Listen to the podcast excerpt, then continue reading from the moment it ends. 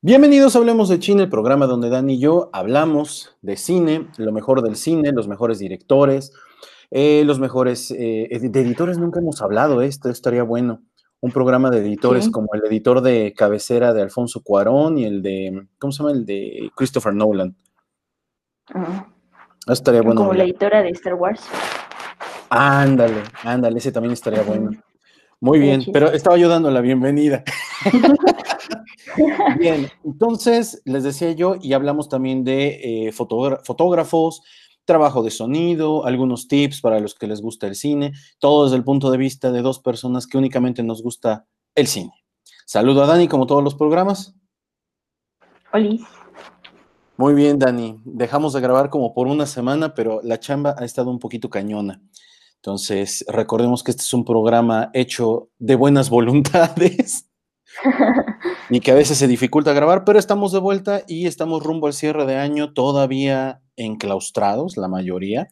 Entonces, vamos a ayudar a que mucha gente que está enclaustrada y que está con los niños y que viene Halloween o Día de Muertos en México, este, tengan algunas películas que puedan ver sobre cine de terror. Así que si no tuvieras inconveniente, Dani, vamos a comenzar.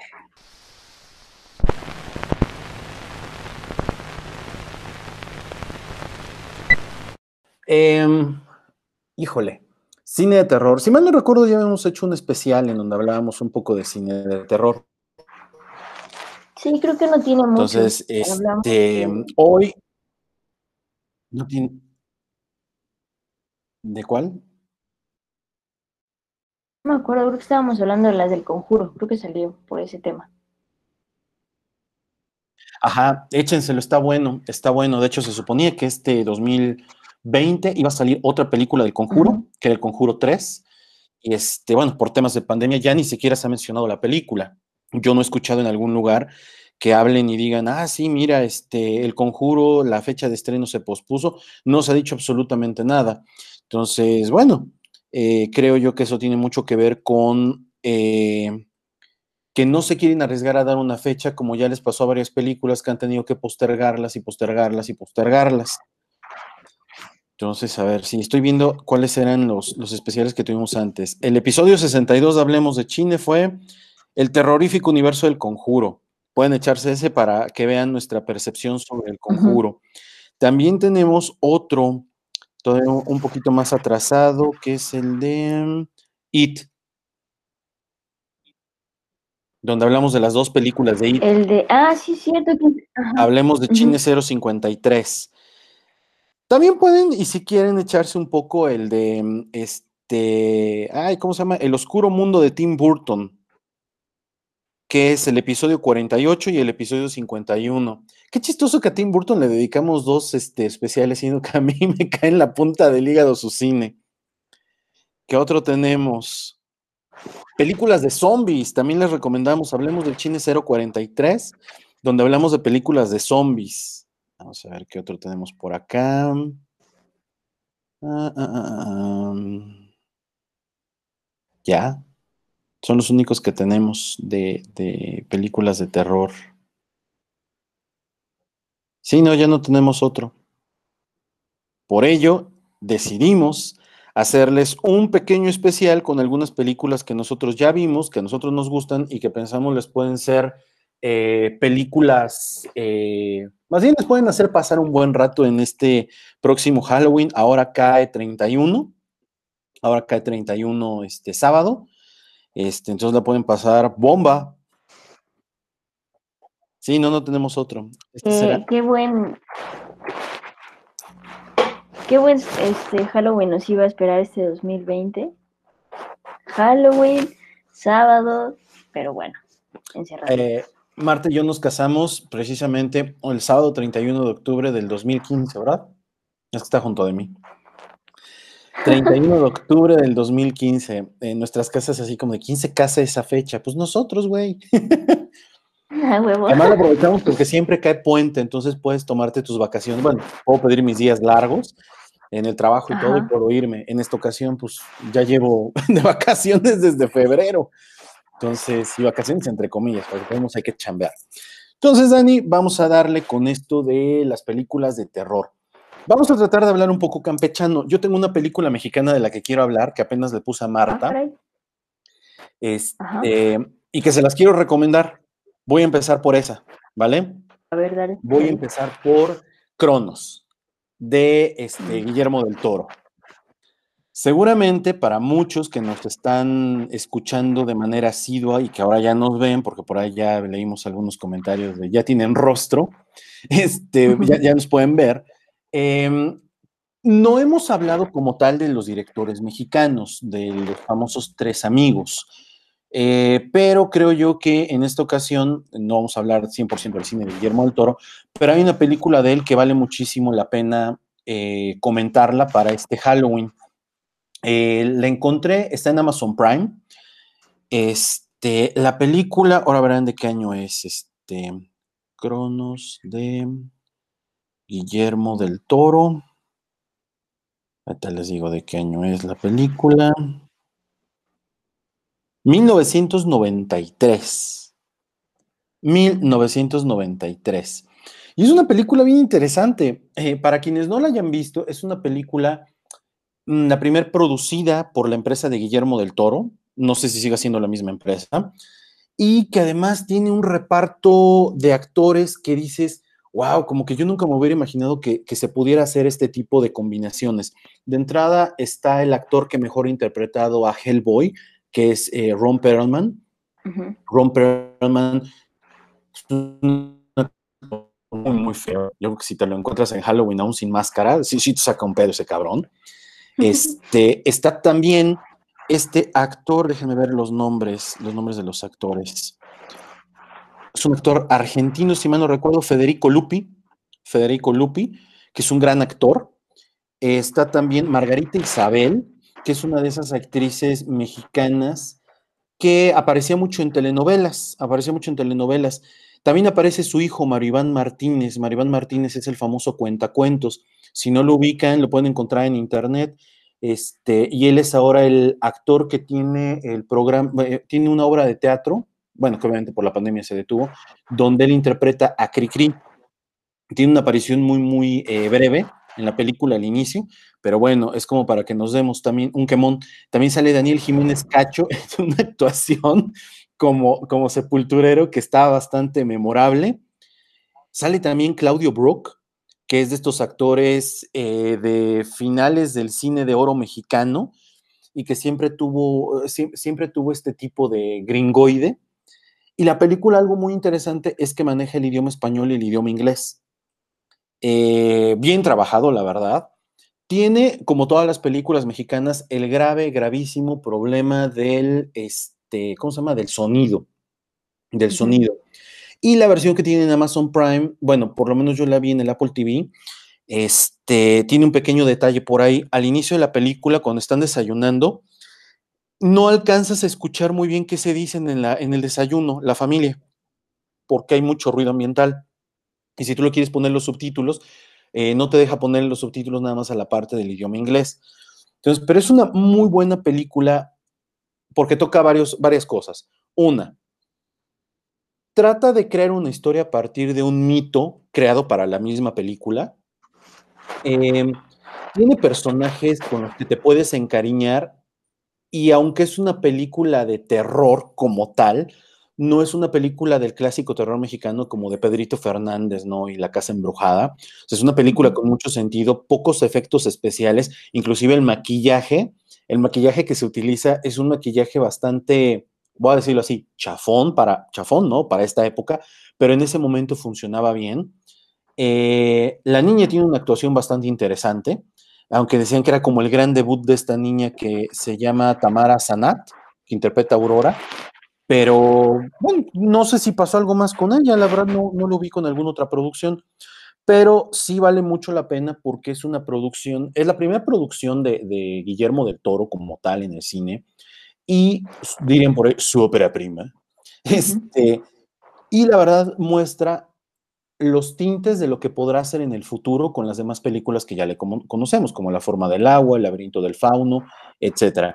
Creo que esta es una buena película, una buena película este, centrada en el tema de la familia, centrada en el tema de la familia, pero con el contexto del terror. bien iluminada, eso me llamó mucho la atención, la película está muy bien iluminada y tiene un buen lenguaje cinematográfico, un buen manejo de tomas, tiene este, un buen manejo del personaje principal, este Federico Lupi que interpreta a Jesús Gris, al inicio de la película, recién que tiene su primer encontronazo con su nueva realidad, tiene una, tiene una, una secuencia en donde no dice nada, absolutamente nada, y tú dices, wow, qué buen actor es, pero de verdad, qué buen actor es. No sé si ya murió, pero seguramente ya es muy viejo. ¿Tú ya la viste? No, esa es de las películas. yo creo que lo dijimos en podcast pasados que Guillermo del Toro lo respeto como director y por lo que ha hecho este para el cine mexicano y, y para los mexicanos cineastas que quieren salir y quieren como sobresalir en todo el mundo. Este, pero su cine no me encanta. Eh, realmente la forma del agua no me, no me agradó mucho. Y este, y el laberinto del fauno también como que, digo, sí es, es interesante la película, pero no, creo que no soy como su público, o no soy de las personas que les puede gustar. Entonces como que siempre he tenido cierto rechazo a Cronos, pero ya es la tercera vez que me la, que me la mencionas y, que hablamos de ella en, algún momento. Pues yo creo que tal vez sí sea el momento para, para verla y darle un vistazo a ver qué era. ¿Sabes qué tiene? De lo que trata. Seguramente, seguramente después de que la veas vas a decir, no es tan, no es tan grandiosa la película, porque no lo es. Es una buena película, es un muy buen intento. Yo creo que de esos intentos que uno dice, debería haber más. Este, te lo voy a poner así. No está a nivel de una de tus películas favoritas, que es la de este, Sueño en otro idioma. No está a ese nivel, por supuesto pero para la época te das cuenta que el tipo tenía una muy buena visión. Tiene, por ahí dirían, agujeros de guion, por supuesto que los tiene, pero es una buena película. Es una buena película que no quede en una película de terror mexicana de la anécdota de esa época o de antes de esa época. Para 1993 el cine mexicano ya tenía muchos problemas para la exhibición estaba por entrar el Tratado de Libre Comercio y en automático lo que iba a pasar es que muchas de las producciones iban a perder mucho espacio porque el cine también entraba dentro de este tratado. Ya en algún momento deberíamos de platicar también de eso, de, lo que está pasando ahora con los, lo de los fideicomisos que ya desaparecieron y con el tema del cine y lo, cabrón que ahora va a estar, ¿no? Yo lo dije en el, en el programa pasado, mucha gente dice, ya no vamos a ver películas de Derbez. Y yo les diría, Mira, es que aunque a mí me caiga gordo, sus películas son muy malas. Eh, las películas de Derbez no funcionaban al 100% con ese fideicomiso de entrada. Ese fideicomiso es para otras cosas. Para los pequeños creadores que no tienen un mecenas ahí que les esté pasando lana o que no tienen el recurso propio. ¿Sabes cuál es ahí? O sea, un paréntesis ahorita hablando de este tema. El gran problema es que, por ejemplo, ese tipo de películas que toman el fideicomiso que les da el gobierno y todo, sí se presentan en los festivales de cine de Morelia, en los festivales a lo mejor pequeños, bueno, el Festival de Cine de Morelia no es pequeño, es internacionalmente famoso, pero este, en festivales un poco más pequeños sí se presentan, pero como compiten con grandes películas, con un presupuesto muy alto, tipo Avengers, tipo este, Black Widow y todo eso, en los cines, pues obviamente hay poca distribución de ellas. Entonces, muy pocas las encontramos realmente en exhibición en, en los cines que normalmente nosotros vamos. Entonces, por eso el mexicano a veces ni siquiera ve este, los recursos a dónde se fueron. Pero sí se van, o sea, sí hay muchísimo cine mexicano que, se expone, a lo mejor no acá, desafortunadamente, pero hay, hay cine mexicano que incluso se va a se va a Venecia y todo, eh, con los recursos que, que, que se dan del gobierno. Y pues sí es, es desesperante que lo hayan quitado, porque pues sí quita muchas salas y muchos sueños, pero pues al final la gente cree que, o sea, ¿tú crees que Derbez le va a pedir al gobierno? O sea, no, por supuesto que no. Está, está pagado con más dinero gringo que otra cosa. De hecho, yo estaba viendo que las películas de Eugenio Derbez, bueno, por lo menos la de, ¿cómo se llama la de la niña? No se aceptan devoluciones. No se aceptan devoluciones. Es la película mexicana de mayores ingresos en la historia del cine mexicano. Eh, yo invitaría a muchos de los que nos están observando a que revisen, no me acuerdo cómo se llama el documento este que generan en la industria del cine, donde te dice exactamente cuántas personas fueron a ver qué película, este, en qué sala se exhibió, con cuántos iba. No me acuerdo cómo se llama el documento, pero ahí vas a ver lo, triste que es nuestro cine este, a nivel nacional. Hay películas que tienen más de cinco años guardadas porque no han logrado encontrar un espacio Pero bueno, en su momento Cronos lo logró. Y bueno, de ahí para el Real. Sí, te digo, Sí, ah. Ajá, te escucho. te decías algo, Ajá. perdón, perdón. Este, decías que, que a lo mejor no era como muy, muy buena la película, que no estaba a alto nivel, pero pues también a lo mejor es, es de las primeras, ¿no? Y vemos ahorita el recorrido que ha hecho Guillermo del Toro y pues bueno, no hay duda de, de que es un buen director. Sí. Entonces, échense esta, se llama La invención de Cronos, o simple y sencillamente Cronos. ¿Sale? Cuando ven a Ron Perlman y vean que, que el, el, actor aparece al inicio, van a decir, órale, me equivoqué, esta es una película extranjera. No, es una película mexicana, de Guillermo del Toro. Vale, primera recomendación, vamos con la tuya. La mía, este, estuve buscando y no, de hecho te iba a preguntar, ¿tú alguna vez viste la película de este, Las cenizas de Ángela? Híjole. Eh, sí, sí la vi. De hecho, tengo una historia muy, muy eh, loca de esa película porque me invitaron a verla. Uh -huh. Y me dijeron, tengo un boleto extra, ¿quieres ir? Y yo dije, a ver qué. Las cenizas de Ángela. Y dije, ¿qué es eso? Y entonces, uh -huh. este, fui a la Noria, de eso me acuerdo. Llegué a la Noria, me metí y entré a la sala, iba yo con un amigo, nos sentamos en la sala de hecho era como de las primeras matinés. O sea, fíjense nada más esto, era de, de, esas películas que empezaban las matinés porque empezaban a las 11 de la mañana o 10 de la mañana. A esa hora abrían las, las, la, las puertas de los, cine, de los cines. Y llegamos, nos vimos porque empezaron a exhibir. Como no vendieron nada y esos eran dos cortesías, este, nos apagaron la luz. Entonces tuvimos que salir y oye, aquí estamos. Y entonces ya después fueron y nos prendieron la esta. La verdad, la película no recuerdo mucho. Creo que era algo de una mamá y un, y un niño. Es que, ajá, es que no me acuerdo muy bien y algunos me... Estaba leyendo para preparar el podcast y algunos decían que estaba buena y que era de terror y así, pero la verdad es que no me acuerdo. Y yo recuerdo que hace algunos años yo vi una película y si alguien que nos está escuchando la puede recordar o reconocer algo así, por favor dígame porque yo no la puedo recordar. Este, es de una, eh, se supone que son los niños en un como internado o algo así. Y recuerdo muy pocas escenas, pero solamente recuerdo que empezaron a jugar con, con, este, con brujería, o sea, pero una brujería medio extraña, y querían eh, encontrar un gato negro para matarlo y luego juntarlo con otras madres. Sí, estaba muy rara. Yo me acuerdo que la veía y decía, no manches, a mí ¿No me española? daba mucho miedo. Según yo, no. Según yo, no, pero no me acuerdo, no puedo recordar el nombre y también la he buscado infinitas veces y nunca me aparece. Una vez le conté a alguien y me dijo, ah, son las este, cenizas de Ángela, que no sé qué, y yo, ¿será? Y dije, bueno, le voy a preguntar a Omar en el podcast, a ver qué sale. Sí, sí vi la película, no me acuerdo bien de qué trata, no me acuerdo bien de qué trata la película, o sea, ni siquiera te podré decir, yo me acuerdo que era una mamá y no me acuerdo si era un niño o dos o tres niños, y no recuerdo quién es la actriz, de hecho estoy buscando, pero me aparece el libro. La actriz es Emily Watson. Eh, sale en. Ahorita te digo dónde sale. Es medio conocidilla. Uh -huh. Ah, salió en Chernobyl, creo. Como la. La científica. Ajá, exactamente. Uh, Emily Watson, uh -huh, pero no. No, este es un drama de Irlanda. Ajá. Pero no. No es esta. A lo mejor, bueno, la única película que me viene a la mente como de un internado, bueno, son dos. Una es este, también Guillermo del Toro. Ajá. Y es española. Ahorita te digo cuál es, Guillermo del Toro. Ay, ¿cómo se llama la película? Bueno, yo no la he visto, como tampoco soy fan de Guillermo del Toro. Uh -huh. Ahorita te digo cuál es. El Espinazo del Diablo.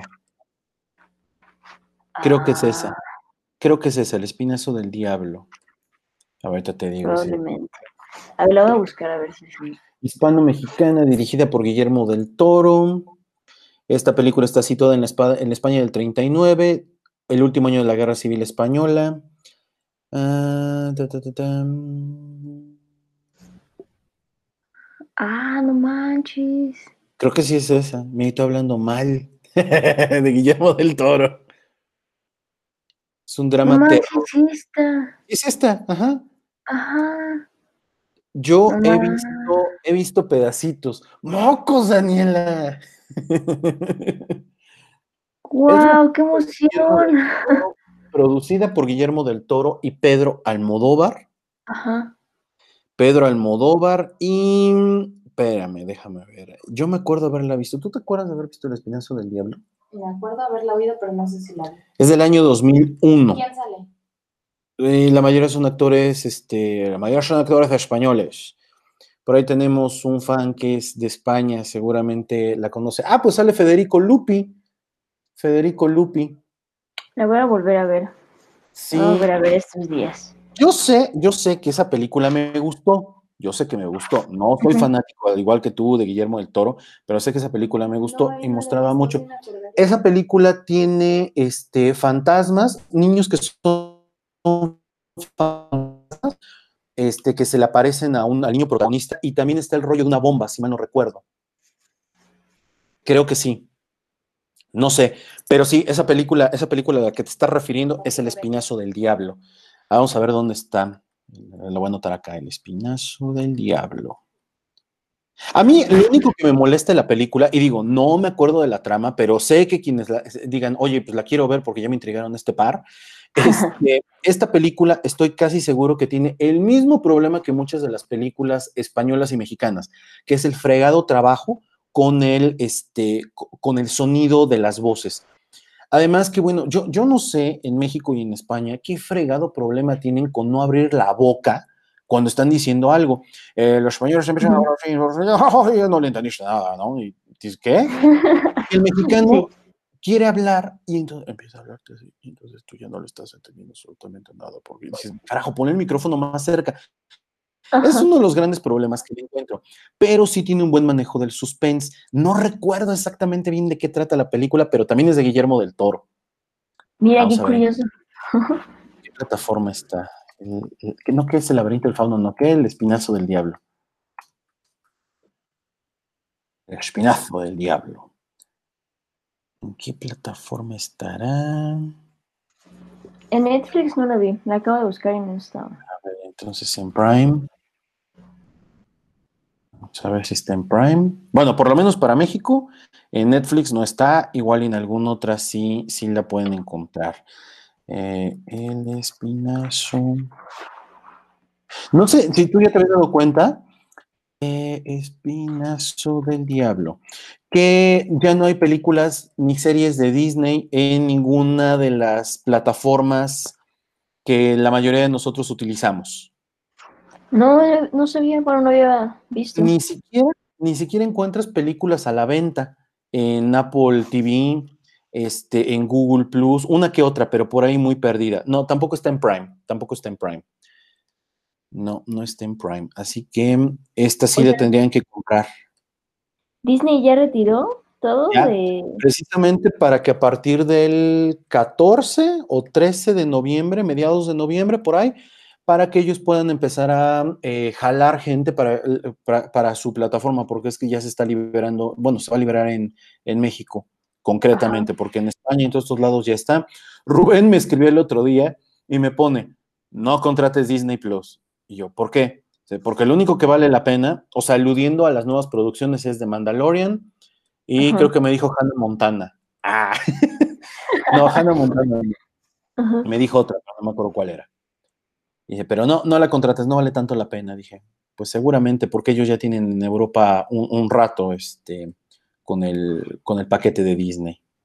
No, pues aparte también es para aquel amante empederneo de Disney, la verdad. O sea, porque gente que sí se la pasa viendo Hércules, se la pasa viendo, este, no sé, eh, pues todas las películas eh, animadas y todo, porque yo conozco mucha gente que en verdad es súper, súper fan y que sí lo va a contratar porque de verdad le fascina andar viendo películas de Disney. Mira, yo lo voy a contratar porque la persona sentada a mi izquierda va a empezar a fregar con que pero Disney Plus cuando tiene todas las películas de Disney. Podría verlas a la hora que quiera, pero no, no, no, no. Así que eso va a pasar. Y ya, bueno, se vienen algunas buenas este, producciones, ¿no? Este, WandaVision, que pinta muy bien, pero bueno, Ujú. de eso hablamos luego. Échense el espinazo del diablo. Les digo que yo la vi, pero no la recuerdo. no la recuerdo. Y qué bueno que Dani preguntó así, ya sabe cuál es la película. Yo tengo otra que les voy a recomendar. Esta película, esta es una de las películas que me daba mucho miedo. De hecho, hasta la presente me sigue dando un poquito de miedo. La película es de uno de los directores eh, de los que ya hicimos un programa hace Ay, yo creo que por un hablemos de Chine entre el 1 y el 15, por ahí más o menos. No, entre el 1 y el 10, que es este Francis Ford Coppola. La Oh. película es Drácula de Bram Stoker Ujú. Y es la adaptación que hace eh, Francis Ford Coppola de la película, digo, del libro de Drácula. Bueno, a ver, de entrada, quiero, quiero que este, esta película le den una gran oportunidad. Creo que es una película que no envejeció muy bien en cuanto a efectos especiales, pero creo que es una película que vale mucho la pena. ¿Por qué? Porque es una muy buena adaptación del libro. Tiene muchos errores en cuanto a la continuidad.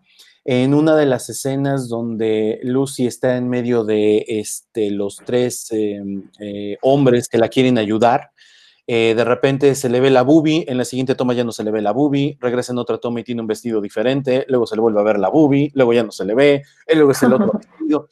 O sea, tiene muchos errores de continuidad. Esa es una de las, de las cosas que de repente como que, si ya eres muy fijado, te va a sacar de onda.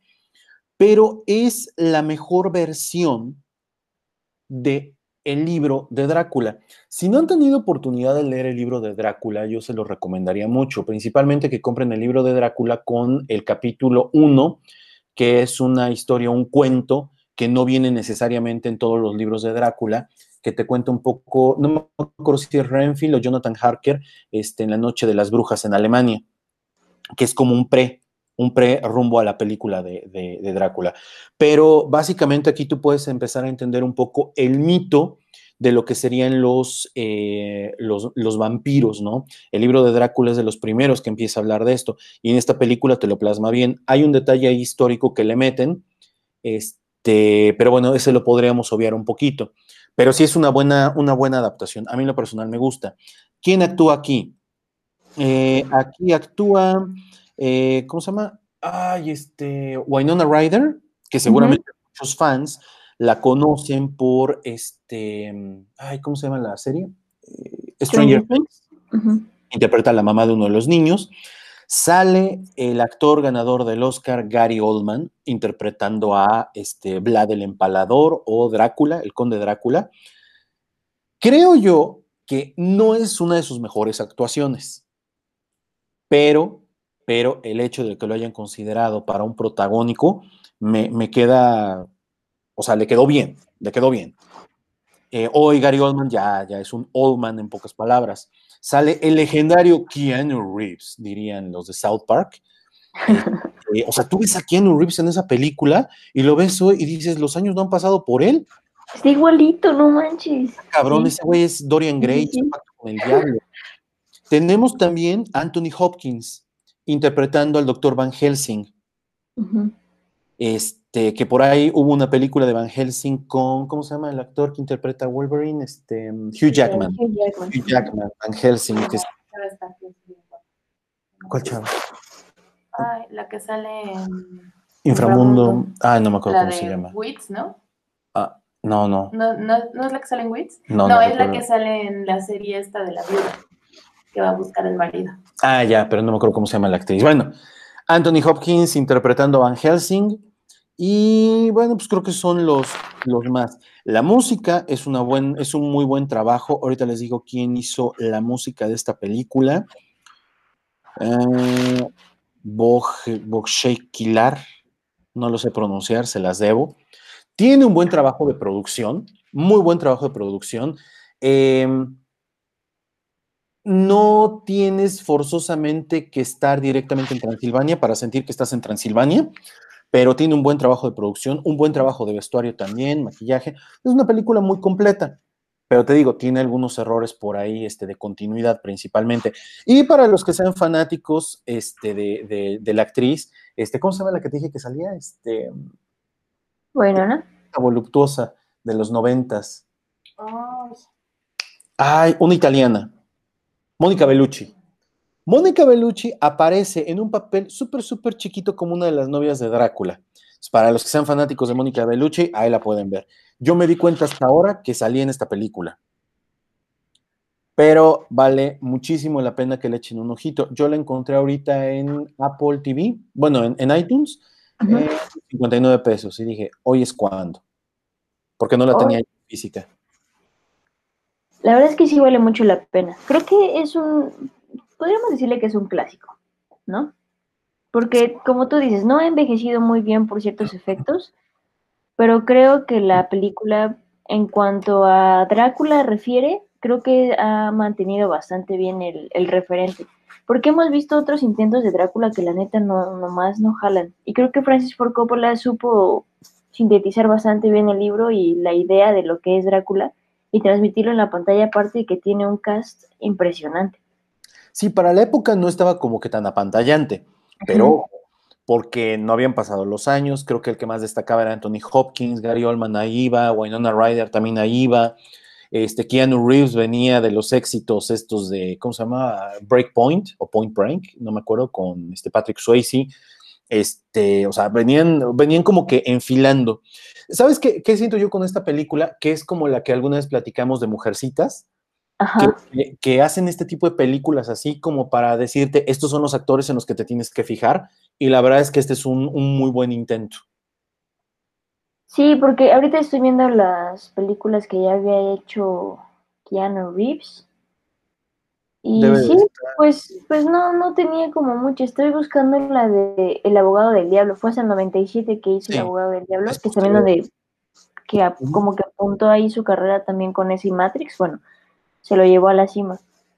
Pero, pero sí, creo que de estas películas, bueno, sobre todo esta película, a mí no me da tanto miedo. A mí La verdad. pero este, pero sí, sí genera ese ambiente de suspenso y de. Yo esta película la vi en el cine y yo creo que eso influye mucho a que la escena del lobo, sí, sí, sí, me saca un pedo, ¿no? La estábamos viendo en la noche cierta persona se quedó dormida justo en esa escena y dije, no, ni madre, yo no continúo con esto porque me lleva el diablo. parece, sí.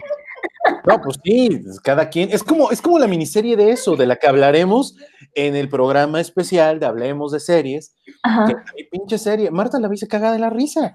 Ay, ¿cómo te podía dar miedo eso? Güey, yo tenía 10, 12 años, chingateza, ¿no? ya tiene 50. No tengo 50. Este, y de, de todos modos, güey, pues son los traumas. Ella le tiene miedo a las serpientes, a ver. Vivimos en un lugar donde no hay serpientes, a ver. Entonces, esa es otra, Drácula, de Bram Stoker. Bueno, Drácula de Bram Stoker, así se llama, dirigida por Francis Ford Coppola y es de los años 90, vale la pena. Entonces ya tenemos dos de Guillermo del Toro. Sorpresosa de que fuera Guillermo del Toro. Drácula de Bram Stoker. Es que, ¿sabes qué? Eso es lo padre, que de repente eh, no tienes que ser experto en cine. Oye, yo vi una película que era de terror, pues sí, yo dije, oye, estaba buena, no me acuerdo cuál es, ya la busqué y ahorita salió cuál era. Seguramente hay mucha gente que nos está escuchando que dice, a ver qué idiotas dicen ahora. Ah, mira, esa película no me acordaba yo. Perfecto, ya la podré ver, ya sé cómo se llama. Sí. Dale, te toca.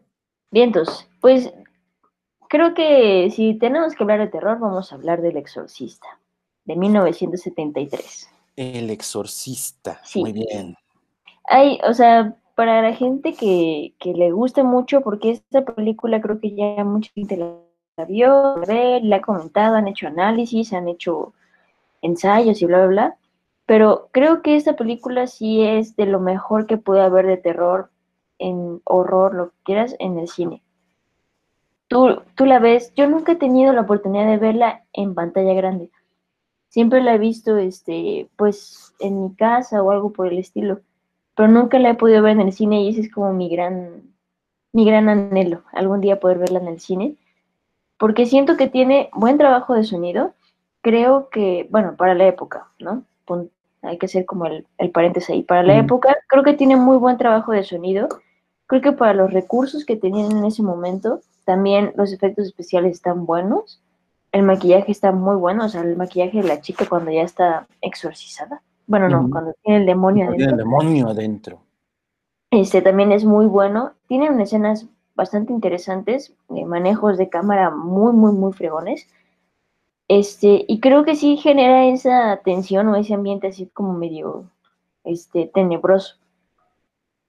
Para mí es una de las mejores películas que a mí sí me da un chorro de miedo ver. O sea, yo sí la pongo, la termino, pero me da miedo y termino así como con ganas de querer ver, no sé, Power Rangers o algo así para despejarme.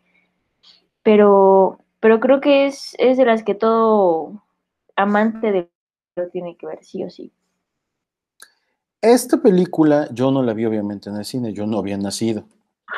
Pero yo tengo una historia bien interesante. Una vez estaba yo con mi tía Mari y este, le estaban pasando en Canal 5. Y nos sentamos a ver la, película, no había nadie en la casa.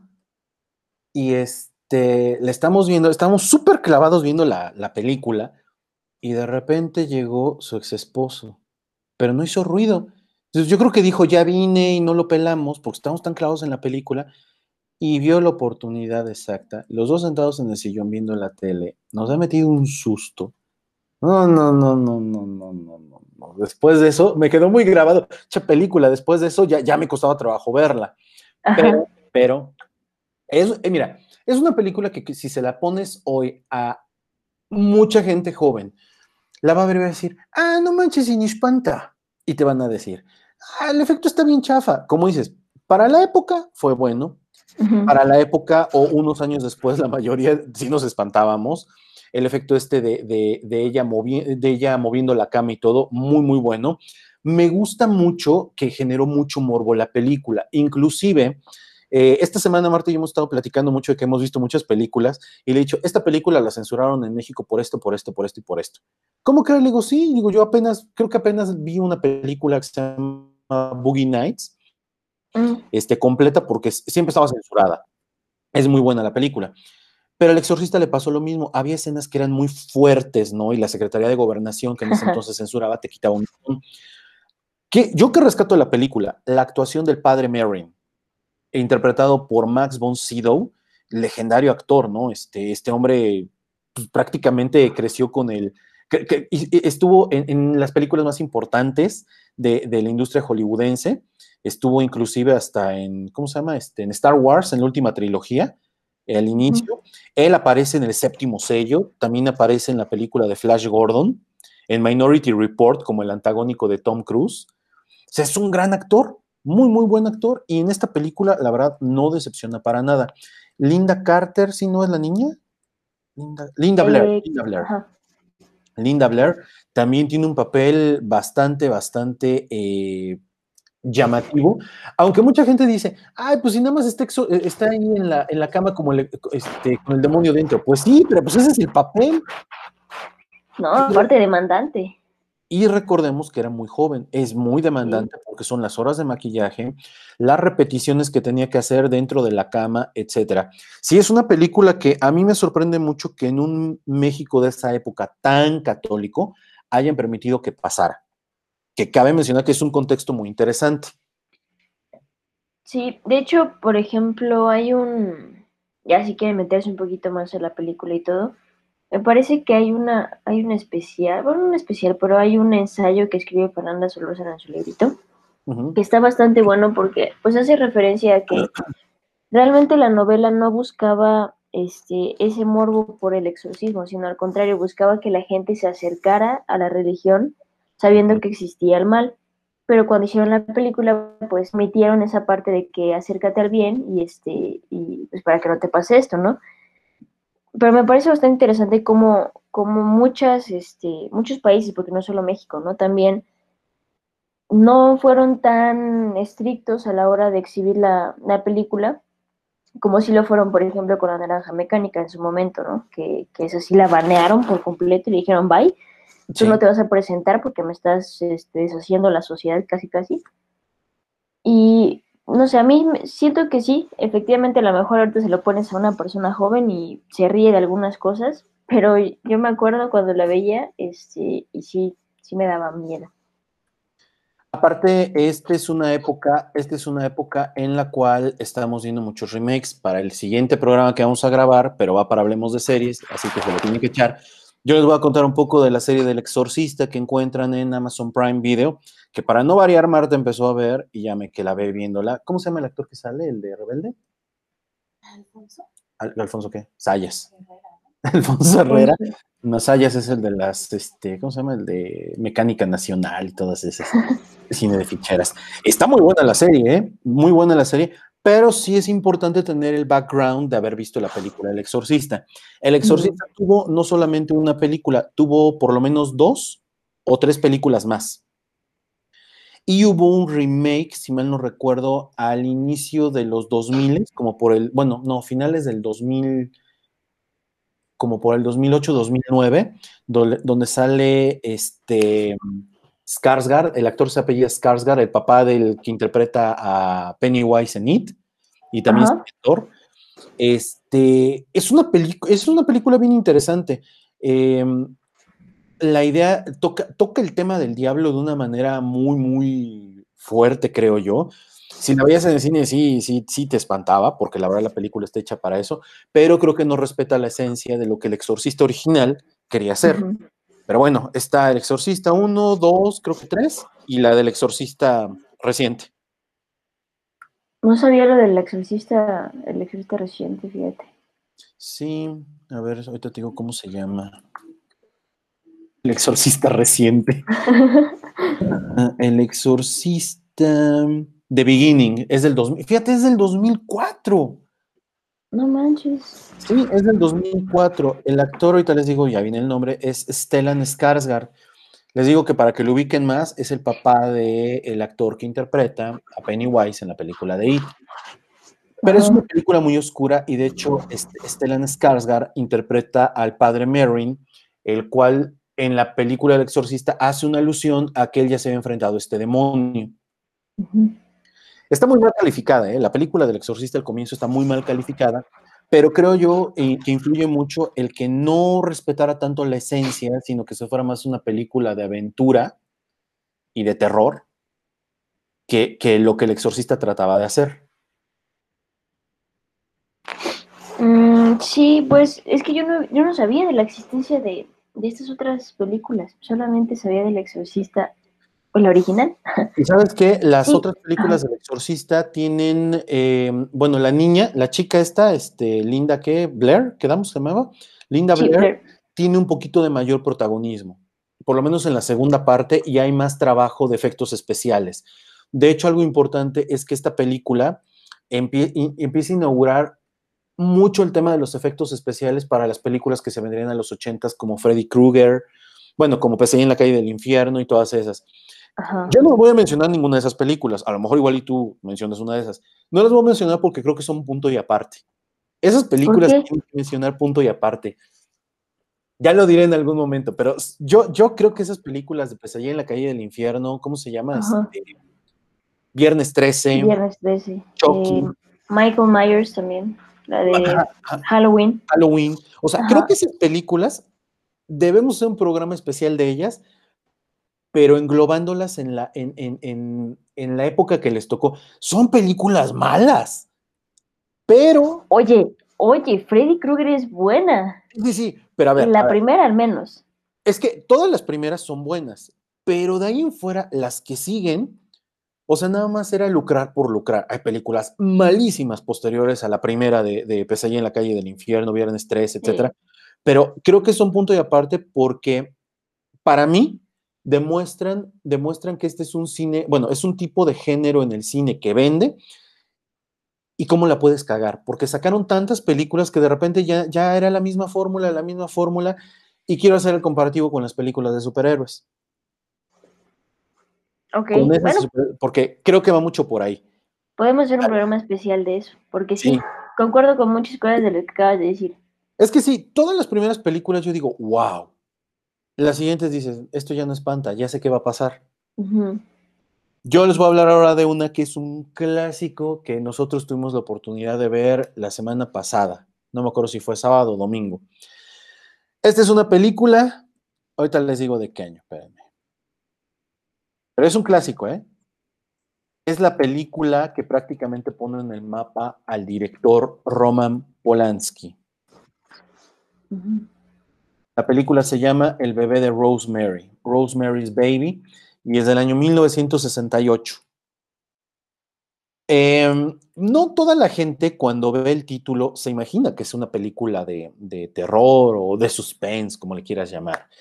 Está basada en la novela de Ira Levin del mismo nombre, El bebé de Rosemary, y es dirigida por el legendario Roman Polanski, este, este polaco eh, venido a Estados Unidos que empezó a hacer eh, cine, eh, traía una onda, una onda visual bien interesante y contrata a Mia Farrow como la protagonista. Mira, estoy casi seguro que muy pocos de los que nos están escuchando han visto esta película. Es una película que todo el tiempo te tiene así de, o sea, güey, ¿qué está pasando? No es una película clásica de, terror en el sentido de que todo el tiempo te están sacando un susto, pero una vez que la vean, y después me imagino yo de haber visto varias películas de terror a lo largo de tu vida, verás que muchas de estas películas de terror actuales toman, se toman estas, este, un copy and paste de varias escenas en, este, en, ¿cómo se llama la película del bebé de Rosemary? Por ejemplo, la de Annabelle, no la creación, Annabelle, la escena del elevador, la escena del elevador donde llega al cuarto donde tienen guardadas todas las cosas en el edificio. Sí. Es una copia de o sea, tiene muchas cosas esa película de Annabelle. Este, pero bueno, vale la pena que la vean. Es una película que te tiene todo el tiempo así, ¿sí? Es una película súper sencilla. Es de esas películas que este, esta semana, estas últimas dos semanas tengo eso de ha envejecido bien. Envejeció bien porque todo el terror, todo el suspense es acá en tu cabeza. Todo es acá. Las pocas, muchas escenas que llega a tener en donde tienes que ver un efecto especial, o sea, tú dices, güey, podría ser una película que hicieron hace una semana, donde no, no había mucho presupuesto y le salió súper bien. La acción de Mia Farrow es muy buena. De repente te llega a desesperar porque de repente actúa, bueno, su personaje es muy estúpido de repente, pero, pero pues se entiende. Eh, tiene también a John Cassavetes interpretando a Guy, que es el, el, esposo.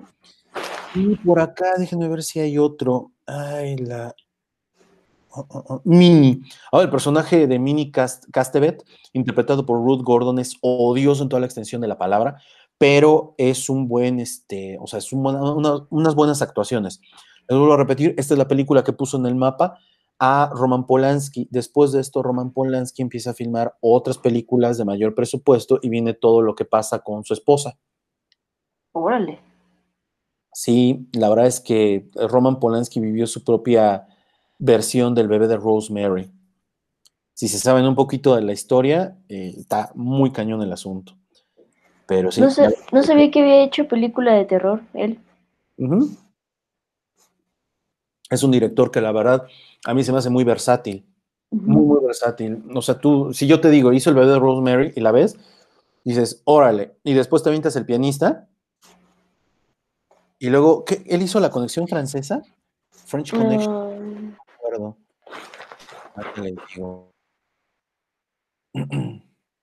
Hizo Chinatown. Ajá, pero. Ah, el escritor fantasma, el inquilino. Ah, ah, French Connection. No, no es de él. No, no es de él.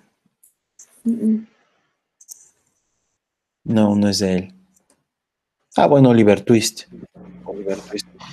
Ah, y recientemente El acusado y el espía. Sí, pero tienen, tienen que ver esta película. Este, no te vas a espantar, o sea, así de, ah, me espantó y cada tres segundos un ruido fuerte y luego viene el espanto, nada que ver, pero es una buena película para ver ahorita en temporada de Halloween. Vale mucho la pena. Va, pues también se va a la, a la lista para ver. Dale, te toca. Me toca, pues yo se les voy a hablar de una que es un poco más reciente. Creo que ya habíamos hablado de ella y estuvo sonando mucho ahorita porque supuestamente se hizo un estudio en donde estaban midiendo las frecuencias cardíacas, bueno, la frecuencia cardíaca de las personas mientras veían una película de terror. Y salió que la película de Siniestro, no sé si la has visto, es, dicen, dicen que es de las películas más terroríficas de la historia.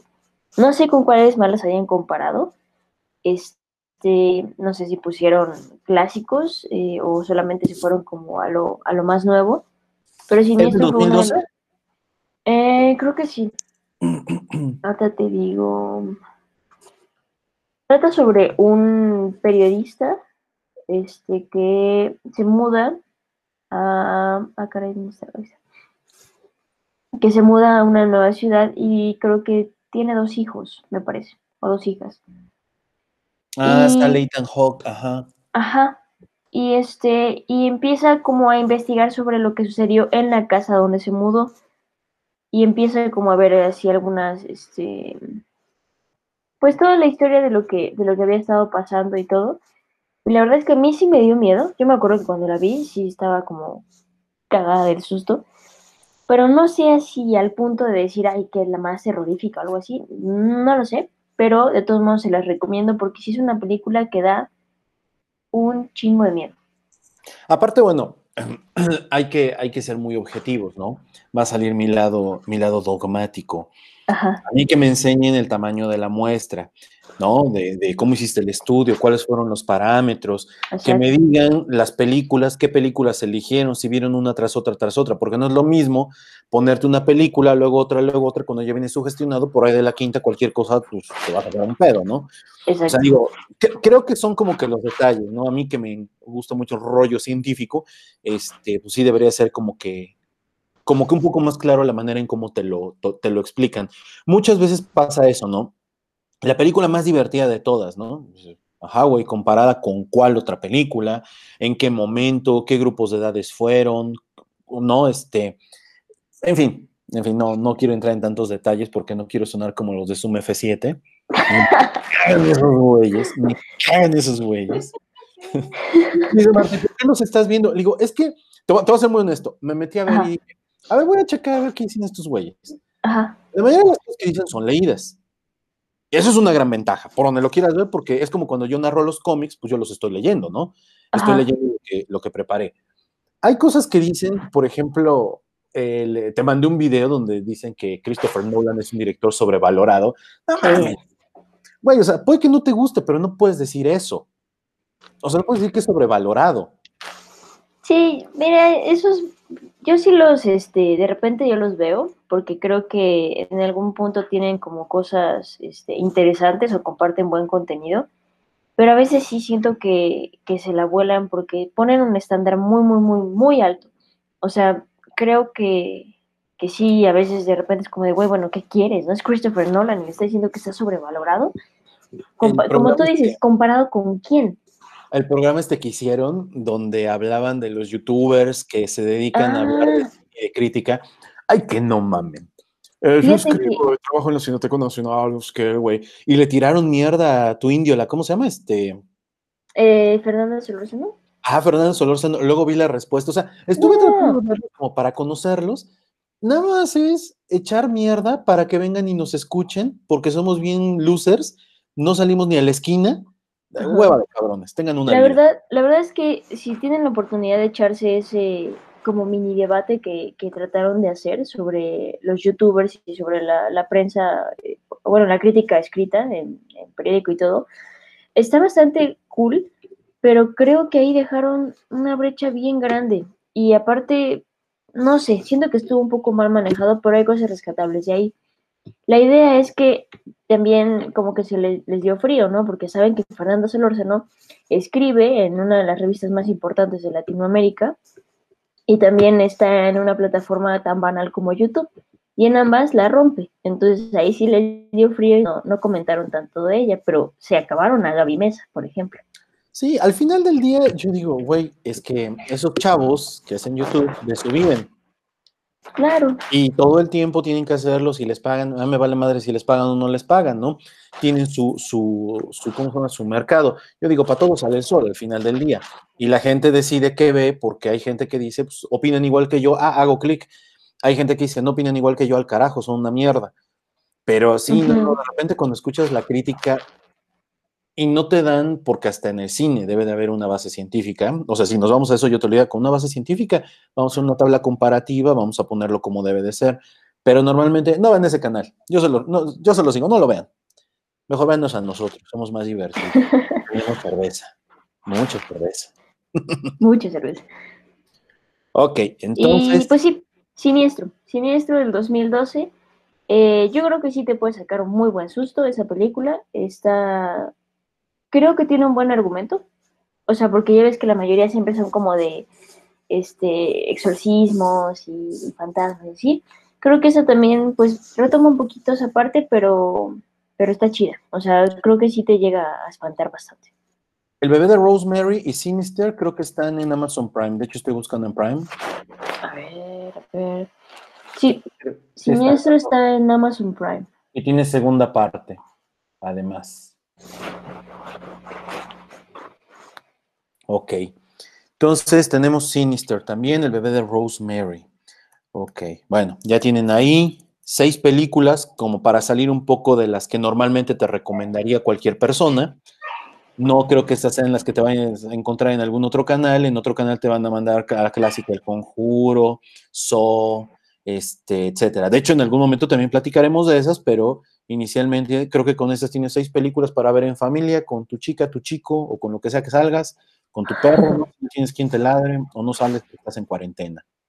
La única película que yo sí les voy a decir, no mamen, no vean, por su madre, es una película que un día, precisamente por estas fechas, fuimos al DF, Marta y yo, por nuestro aniversario. La gente dice, ¿y por qué fueron al DF? Pues porque nos encanta el DF. este, estábamos en el hotel, llevaba yo la compu y le digo, oye, ¿qué vemos? Y me dice, ah, pues vamos a poner este, una película de terror, era de noche. Y Ajá. entonces eligió una de esas que, un ya sabes, se tendría que equivocar en alguna, eligió El payaso del mal del año 2014. Ay, una de. El payaso del mal se llama The Clown o Clown. No, Ajá. no mames, no mames, no mames, no mames. Eh, entre que el fregado hotel tenía un internet de mierda y la película era insufrible, la dormimos. Creo que yo aguanté un poquito más y dije, al carajo, pinche película mala. Ajá. O sea, en la fotografía está, o sea, la fotografía del, del cartel se ve así como, ah, perro, ch- payaso, se ve como, como Pennywise, ¿no? Pero no, no, no, no, la triste y patética realidad es que es una película que, que para la basura, para el perro, ¿no? No, no, ni al perro, ¿no? Al gato mejor. No, malísima, por favor, no, no, no, no. La ven y alguien le dice, vamos a verla, no, no, díganle, no, no, no, chinga tu madre. No, paso. Por favor, malísima la película. Esa no la voy a recomendar jamás en mi vida, pero les paso el tip, no vayan a caer como yo. Para que no se vayan con la finta. Exactamente. Pues bien, con esto prácticamente vamos a llegar al final de esta emisión. Ya les recomendamos Cronos, El Espinazo del Diablo, Drácula de Bram Stoker, dirigida por Francis Ford Coppola, El Exorcista, El Bebé de Rosemary y Sinister o Siniestro, para que se las echen. ¿Algo más que quieras agregar, Dani? No, nada más. Vean muchas películas, aprovechen su tiempo. Aprovechen que va a ser puente en México, porque tenemos este, el día lunes nos lo van a dar. Ya ven que aquí trabajamos un chingo. Este, y no se pierdan el otro programa, el otro podcast, Hablemos de Serie, donde vamos a hablar de algunas series que precisamente podrías ir viendo a lo largo de esta semana, llegando al 31 y pues rematando el lunes 2 de octubre. Digo, 2 de noviembre, perdón, 2 de noviembre. Sale. Nos vemos. Dani. Bye. Chao.